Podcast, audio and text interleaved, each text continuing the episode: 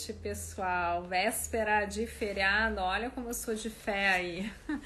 6 de setembro, 20 horas.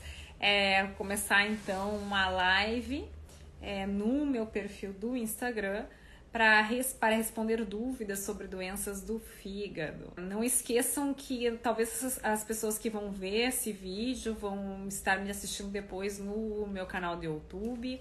É, tem o meu podcast, também Saúde do Fígado no Spotify.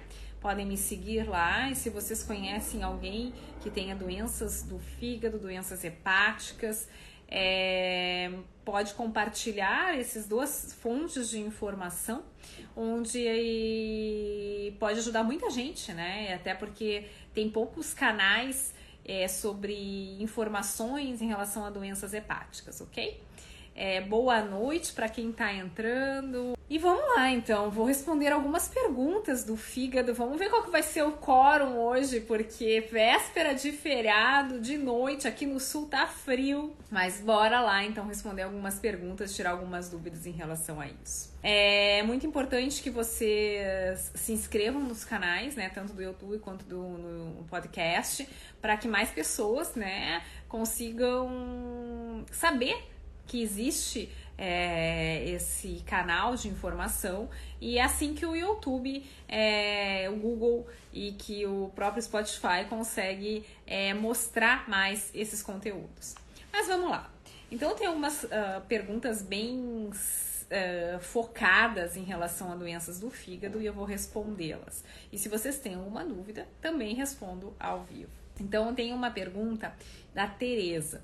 Ela me pergunta o seguinte: minhas enzimas hepáticas é, alteram quando tomo alguns medicamentos. Durante a menstruação sinto muitas cólicas. Existe algum analgésico que não dê reações no fígado? Então, respondendo diretamente à pergunta da Tereza.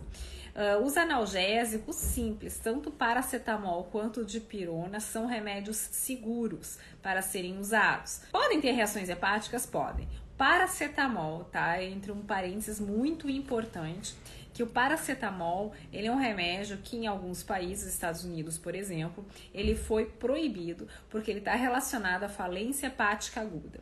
Mas como assim eu digo que é seguro, então se ele está relacionado à hepatite fulminante?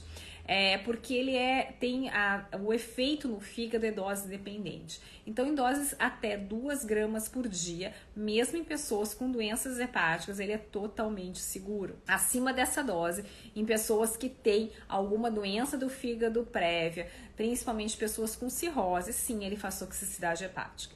Então, mesmo que você tenha alguma doença no fígado, mesmo que você tenha cirrose, paracetamol é muito seguro nessa condição, desde que não ultrapasse essa dose de 2 gramas por dia.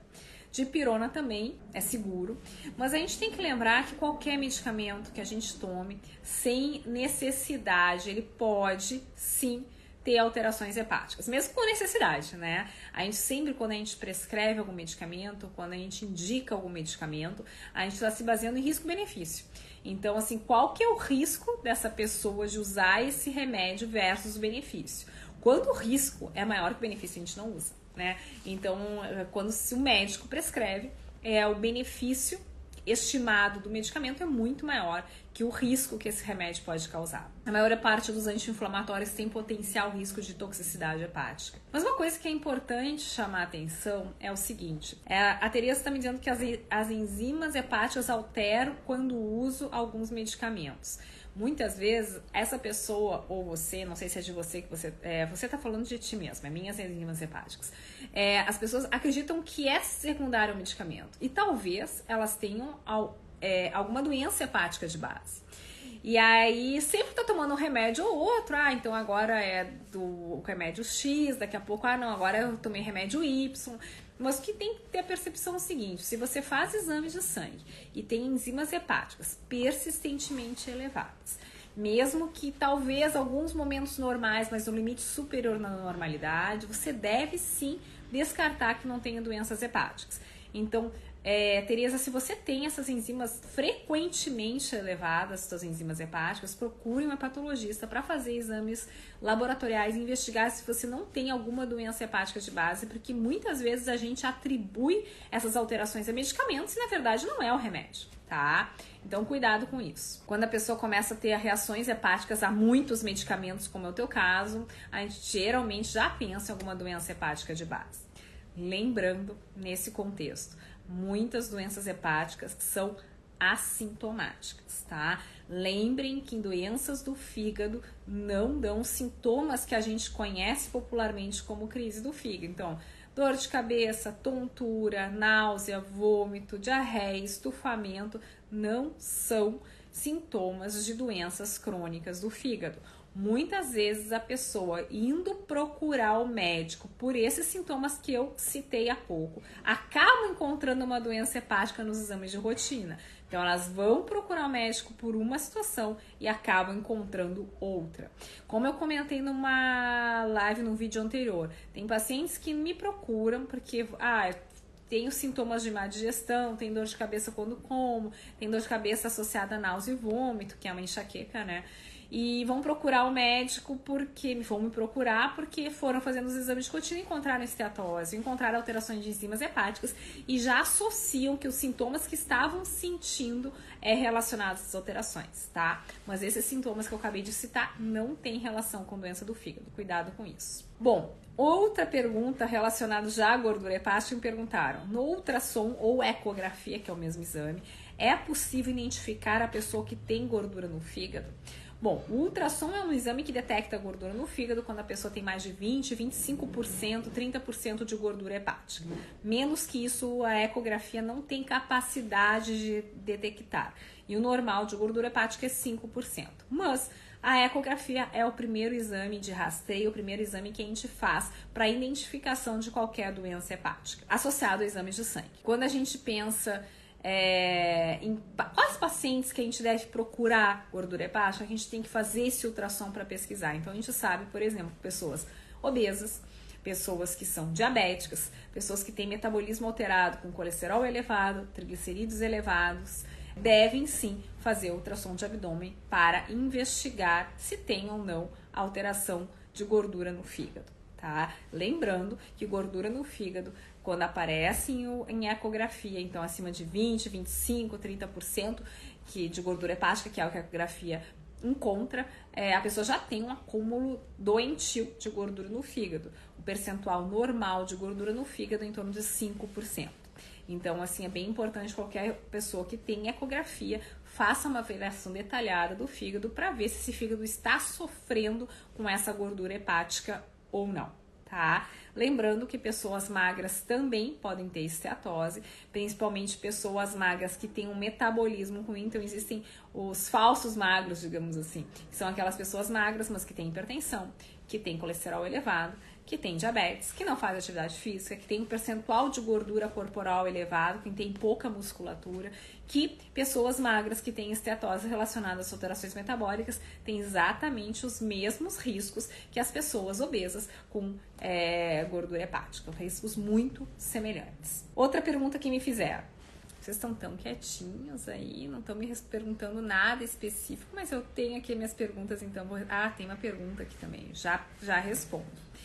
É, é, adenoma hepático e hiperplasia nodular focal. Eu tenho um vídeo que eu falo, tem vídeos separados que falam sobre isso, tem um vídeo que eu fiz com um colega cirurgião, o Dr. Fernando, que a gente fala sobre nódulos do fígado. Adenoma hepático e hiperplasia nodular focal são dois nódulos hipervascularizados benignos do fígado, sendo que o adenoma ele tem um potencial de malignização e a gente se preocupa também em ruptura espontânea desse adenoma, é, com nódulos acima de 5 centímetros, tá? Mas a pergunta é o seguinte: pessoas que têm adenoma hepático e, e uh, hiperplasia nodula focal, pode usar o ômega 3 e coenzima Q10? Tem alguma relação com o aumento desses nódulos? Então, primeira coisa, hiperplasia nodular focal ela tende a ser estável e ela não aumenta de tamanho, a gente não requer ficar, é, não necessita ficar monitorizando, tá? E ela não vai aumentar com ômega 3, nem com coenzima Q10 e nem com outra qualquer tipo de situação. O adenoma hepático ele tem uma relação é, muito forte com o uso de é, hormônios femininos, né, anticoncepcionais, é, especialmente o estrógeno. Então, ele pode aumentar nesse contexto de uso de hormônios femininos, é, pode aumentar durante a gestação e não tem relação com o aumento do é, com o uso de ômega 3 ou coenzima Q10. Lembrando que ômega 3 tem algumas indicações específicas, principalmente no auxílio do tratamento de hipertrigliceridemia. É, nos pacientes também com esteatose, que é um remédio que a gente usa. Agora, coenzima Q10 não tem nenhuma indicação uh, real para ser usada. Ela não deve, não é um suplemento que é recomendado o uso, ok? Ela tá numa lista negrinha, assim, negrinha que eu digo uma lista negra desses suplementos nutricionais por falta de ter benefício comprovado. Bom, uh, geralmente quais medicamentos para tratar os vômitos e mal-estar para cirróticos compensados? Uh, qualquer um dos medicamentos a gente pode usar, né? Então a gente pode usar o, a odancetrona, né? Que tem os nomes comerciais, uh, outros, mas o nome farmacológico é ondancetrona. A gente pode usar metoclopramida, é, a gente pode usar a bromoprida. Lembrando que a metoclopramida e a bromoprida elas não são contraindicados no paciente com cirrose, mas é, às vezes tem umas pessoas que, que têm o que a gente chama de efeitos adversos extrapiramidais, então ficam meio é, bobinhas, meio grogues, assim, acabam tendo incoordenação motora pelo uso desses medicamentos.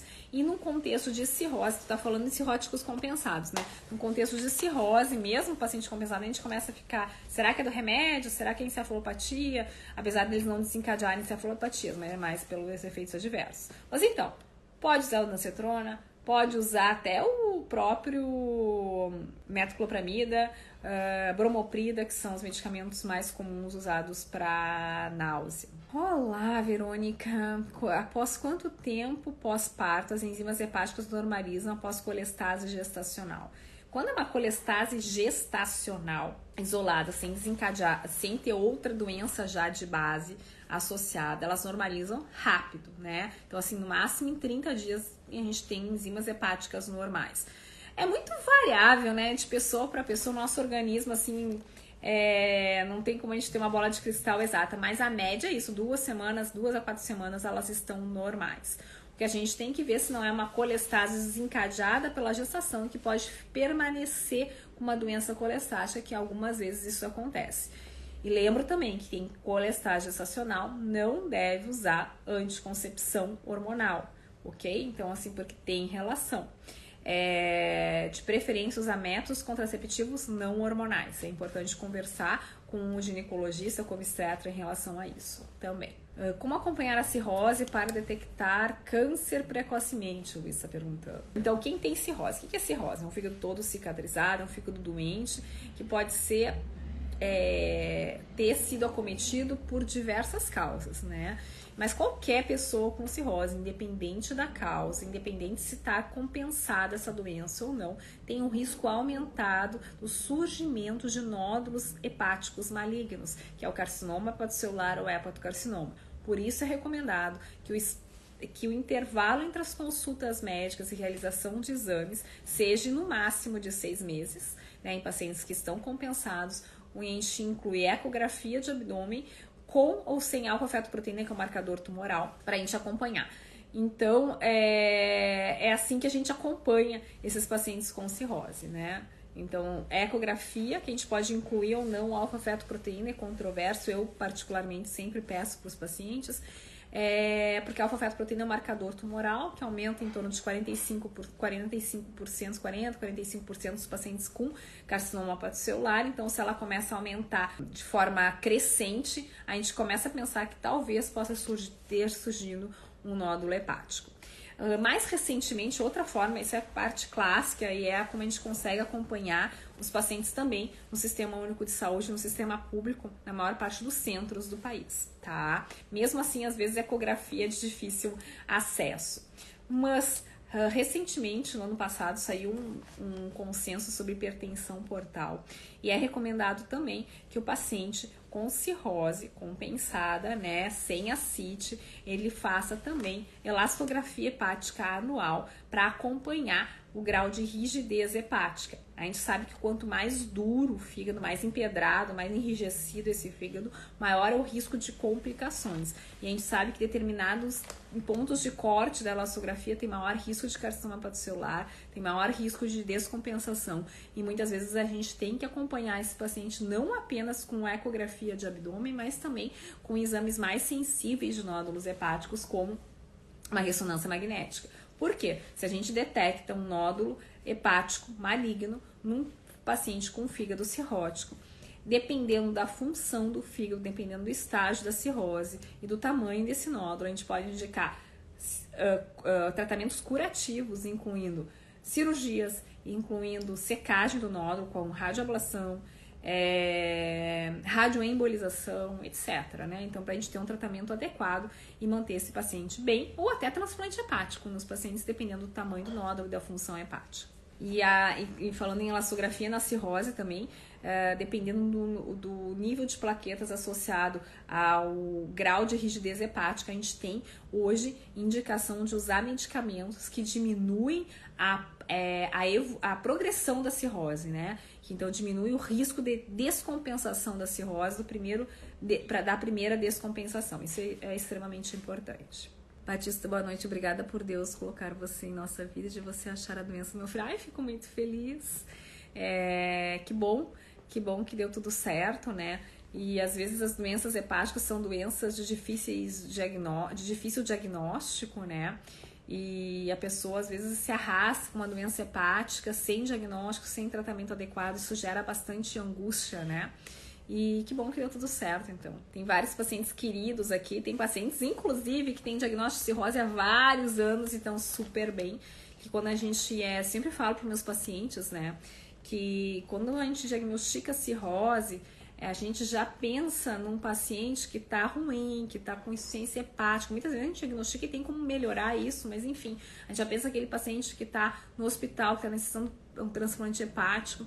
E muitos pacientes que a gente diagnostica cirrose são pacientes assintomáticos, não sentem nada. E essas pessoas têm uma sobrevida é, muito boa, é, com, com risco de, de uh, ter complicações baixos se bem acompanhado, entendeu? Claro que é uma pessoa que uma vez tem um diagnóstico, uma doença hepática importante, especialmente com cirrose associada, é uma pessoa que vai ter que casar com o patologista, né? E vai ter que fazer consultas médicas regulares, dependendo da doença, tomar medicamento continuamente, fazer exames periódicos, você se cuida, a chance de ficar bem e ter uma sobrevida longa é grande. Cetose hepática, depois que já ocorreu a fibrose, ela desaparece ou deixa pistas histologicamente no laudo da biópsia hepática? Depende, né? Então, mas se a gente pensar em esteatose, né? As duas grandes causas de esteatose, que é gordura no fígado, é acúmulo de gordura corporal, por obesidade, por sedentarismo, por colesterol elevado, por triglicerídeos elevados, por diabetes, etc e uso com, uh, frequente de bebida alcoólica, né? Essas duas são as duas principais causas de esteatose. E se a gente conseguir tirar o fator causal, ou seja, uma pessoa tem gordura hepática porque consome álcool, tira o álcool do caminho, né? Para de consumir bebida alcoólica. Ou se a pessoa tem esteatose é, por sedentarismo, por acúmulo de gordura corporal, consegue aderir uma dieta de forma adequada, consegue fazer atividade física regular, consegue perder peso é, a gente pode fazer com que a cetose suma, né? O paciente deixa de ter cetose, deixa de ter lesão hepática. E se conseguir manter assim, ele pode inclusive desaparecer fibrose, regredir fibrose, né? Então a gente sabe hoje que a fibrose tem regressão. Uh, inclusive tem uma live que eu falei sobre isso, sobre regressão de fibrose. E a regressão de fibrose existe, né? Quando a gente tira o fator causal. Uh, existe um certo ponto, inclusive cirrose, cirrose que não é uma cirrose avançada, que não tem cirrose de complicações tipo hipertensão portal, aumento do baço, a gente consegue regredir a fibrose é, e melhorar muito esse fígado e deixar de ser cirrótico, né? E, mas claro que chega em algum momento que de irreversibilidade dessa fibrose. Mas por um longo período a gente consegue deixar esse fígado até normal se a gente tem fibrose 1, por exemplo, fibrose 2, se a pessoa consegue tirar o fator causal de qualquer uh, dano hepático, incluindo a esteatose. Né? O mais difícil nessa questão é manter a mudança comportamental. Eu sempre comento nessa questão de esteatose, quando a gente fala tanto esteatose por álcool quanto esteatose do ponto de vista metabólico, que o mais difícil é porque precisa mudança comportamental.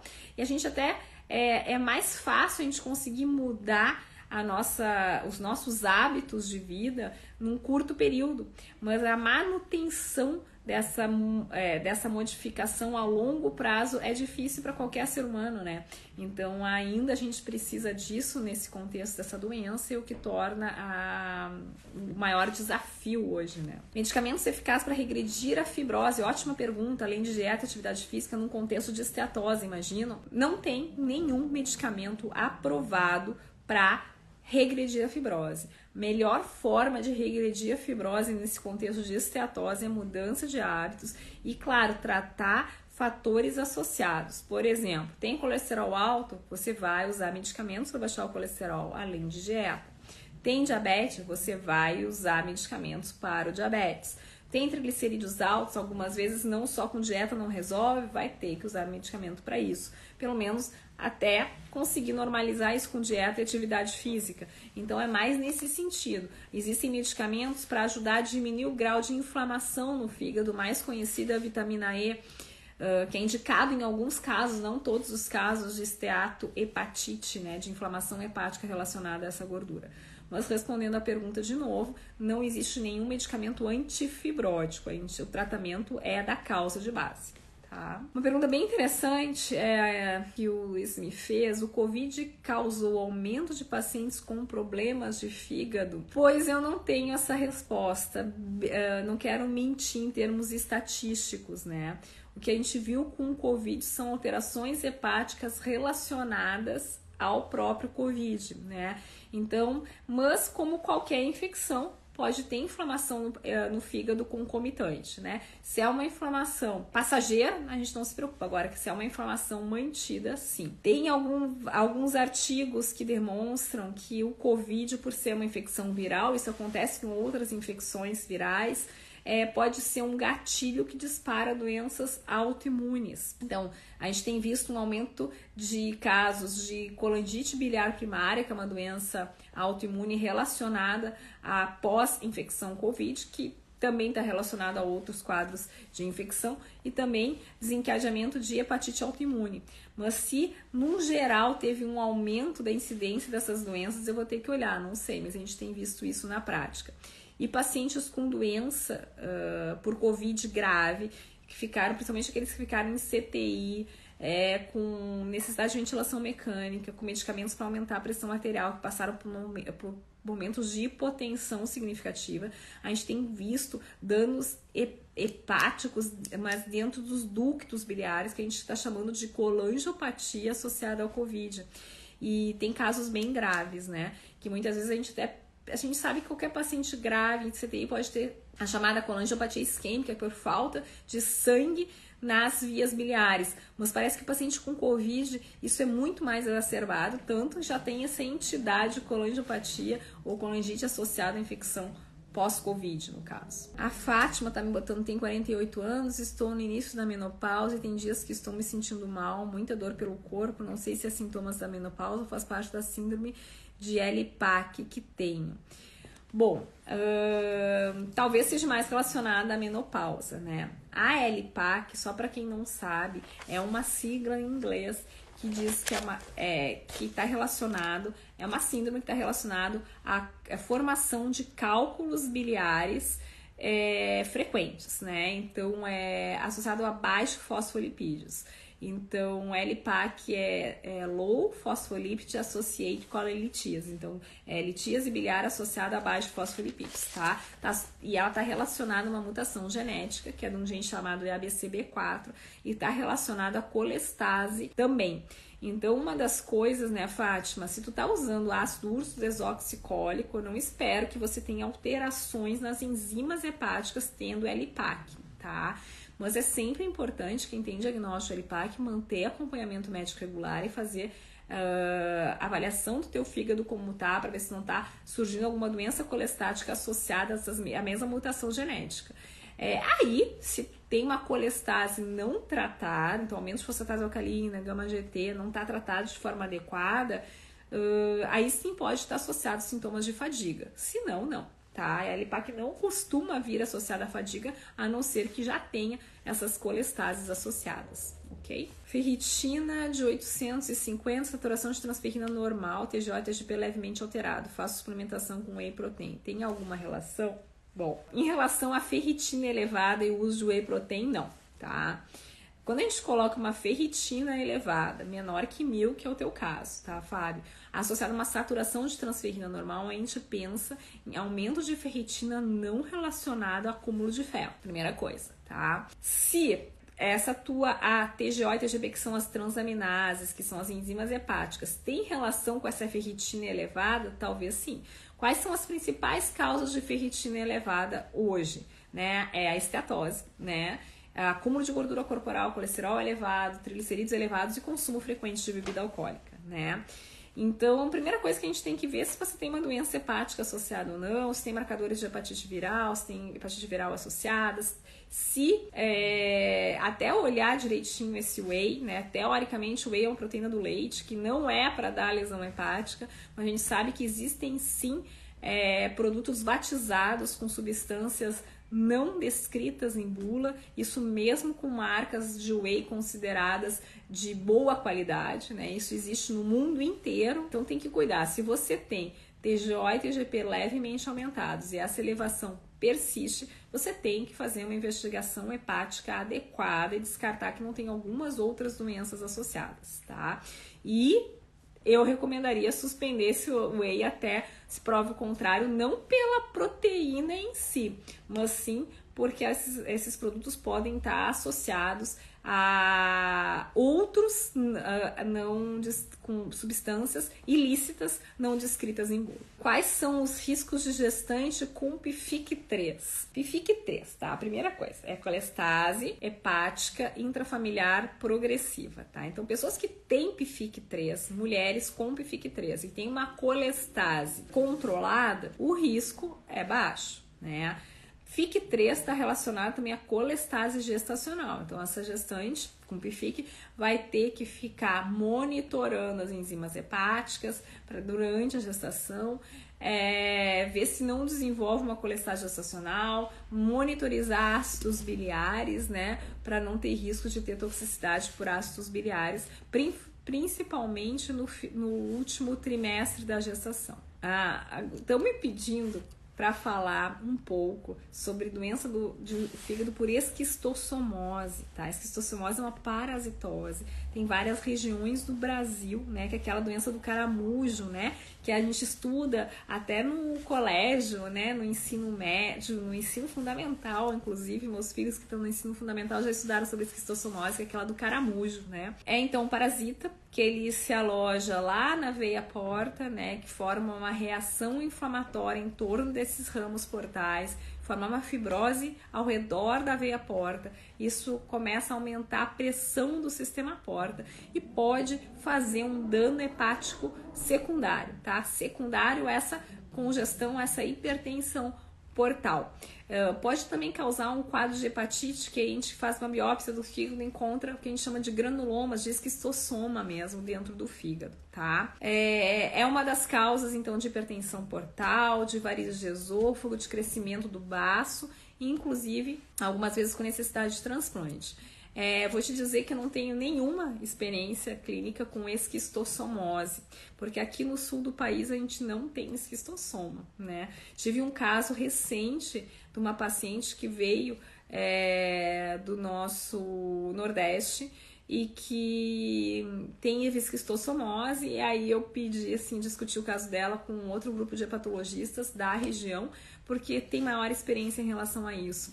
Eu até falei numa live que a esquistossomose até tem uma intenção de fazer uma conversa com um colega hepatologista de outra região para esclarecer melhor é, a evolução da doença, de como é que ele vê no dia a dia essas pessoas com esquistossomose. Então, eu vou tentar fazer, tá? Porque não depende só de mim, mas realmente o que eu sei de esquistossomose que eu leio, né? Porque não tem nenhuma experiência prática com essa doença aqui no sul do país, aqui no Grande do Sul. Estão perguntando quem tem fibrose hepática pode usar o whey protein. É, é complicado, a gente prefere não que não use, né? Que, o que por causa dessas é, da mesma justificativa que eu comentei antes sobre o risco de produtos batizados. Então, que faça reposição de proteína através da dieta mesmo, tá? Consumo de proteína pela dieta. Uh, exercício físico na noite anterior aos exames de sangue altera o resultado de TGP. Se a pessoa faz a, das, das transaminases, tá? Em, que é a TGO, a TGP, o AST e LT, a TGO, o AST é que mais tem relação com o aumento pós-atividade física. Então, sim, pode alterar níveis de transaminases após exercícios extenuantes, tá? É, nas primeiras 24 horas, por exemplo. E principalmente quando aumenta, o aumento em geral de TGO é maior que de TGP e também aumenta uma enzima muscular que é a CPK, tá? Então até pode ser, se a pessoa faz uma atividade física mais extenuante, está com dor muscular, tu pode ter aumento das duas enzimas hepáticas, sim. Ai, tá falando do Paraguai, que chique, eu já tô internacional. Paciente com cirrose hepática compensada por hepatite autoimune, medicada com azadirachtina, pode engravidar? Sim, pode engravidar é, sendo acompanhada pelo patologista. E o que a gente recomenda atual é manter o uso da azatilprina na gestação. Isso eu falei também na live sobre hepatite autoimune. E porque o mais importante na gestação de uma mulher que tem hepatite autoimune é manter a doença sob controle ok? Me sinto honrada, assim, de ter até uma, uma pessoa estrangeira do Paraguai na live. Quando se tem cirrose, a biópsia vem com laudo escrito cirrose ou que vem escrito em outras palavras? Bom, tem de tudo, né? Tem patologistas que colocam cirrose no laudo, da conclusão do laudo, e tem patologistas que não descrevem isso, que deixam para o médico assistente dar o diagnóstico de acordo com a descrição no laudo da biópsia, tá? Então tem de tudo, depende de cada serviço que, que significa plug biliar? Plug biliar, quando a gente fala em plug biliar, geralmente a gente fala na biópsia, é, são é, tampões mesmo. É tipo, que a gente tem no sangue os coágulos, né, de sangue, no, na bile, quando tem estase biliar, a gente tem os plugs biliares. Então, em doenças colestáticas, a gente vê plugs biliares, tanto nas colanges endoscópicas quanto nas biópsias hepáticas. inclusive, até tinha falado da colangiopatia por Covid, a gente uh, vê nesses pacientes com Covid grave, com alterações hepáticas, a gente vai fazer uma colangiografia endoscópica por obstrução biliar e esse paciente tem plugs biliares, então a gente tem visto isso numa situação de Covid grave. Estou gestante desde o segundo semestre, estou com sintomas de colestase e bilirrubinas elevadas, isso é arriscado? Uh, você tem que sim acompanhar, uh, acompanhar de pertinho, né, com o teu obstetra, uh, usar medicamento, né? Usar ácido oxicólico uh, conforme a indicação e tem que monitorizar e muitas vezes interromper essa gestação antes das 36 semanas para não ter risco para o bebê. Mas isso assim, tem, tem risco, mas é o, o risco principal para o bebê, mas tem que acompanhar de pertinho com o obstetra, acompanhando direitinho, usando medicamento, o risco para o bebê é bem pequeno. Pessoal, ó, 8h35. Adorei a live hoje, vocês foram muito participativos. Eu até é, me impressionei porque no feriado, né, pré-feriado, na verdade, véspera de feriado, dia 6 de setembro, é, à noite, uh, eu pensei que ia não ter quórum suficiente, tá? Então, tem uma última pergunta de saideira, então, da Cristiane. Atividade física é prejudicial para quem tem CEP, CEP é colangite esclerosante primária, devido a estafa, cansaço? Não. É muito pelo contrário, a gente recomenda, inclusive, que faça atividade física, tá? Faça atividade aeróbica, atividade de resistência com musculação para manter é, uma massa muscular, um percentual de massa muscular adequado. Mas, claro, tem que estar com a doença controlada, né? Porque você tem colangite esclerosante primária com uma colestase não controlada, você vai realmente ter câncer e não vai ter disposição para fazer. Mas o objetivo, justamente, é procurar equilibrar isso, controlar a doença se conseguir, para você fazer sim atividade física. E atividade física por si só só vai ajudar, ela não vai piorar a tua doença hepática, ok? Pessoal, espero que tenham aproveitado. É, pensei em fazer a próxima live agora, daqui da próxima semana, que vai ser dia 13 de setembro, sobre doença hepática alcoólica, dano do álcool no fígado. É, a gente fala tanto doença hepática alcoólica, é tão é comum, todo mundo sabe que a bebida alcoólica com uso frequente pode causar dano hepático, mas eu vou falar algo específico sobre isso, algumas informações importantes para vocês entenderem dano hepático pelo álcool já na próxima terça-feira, tá? Logo, logo vou fazer essa semana um card sobre isso E aí eu já libero aqui no meu Instagram. Fiquem ligados, depois assinem o lembrete da próxima live para não perder e poder participar, tá? Grande beijo para vocês, um ótimo feriado, Independência do Brasil, 200 anos da Independência do Brasil, a gente completa amanhã. E até terça-feira que vem. Grande beijo.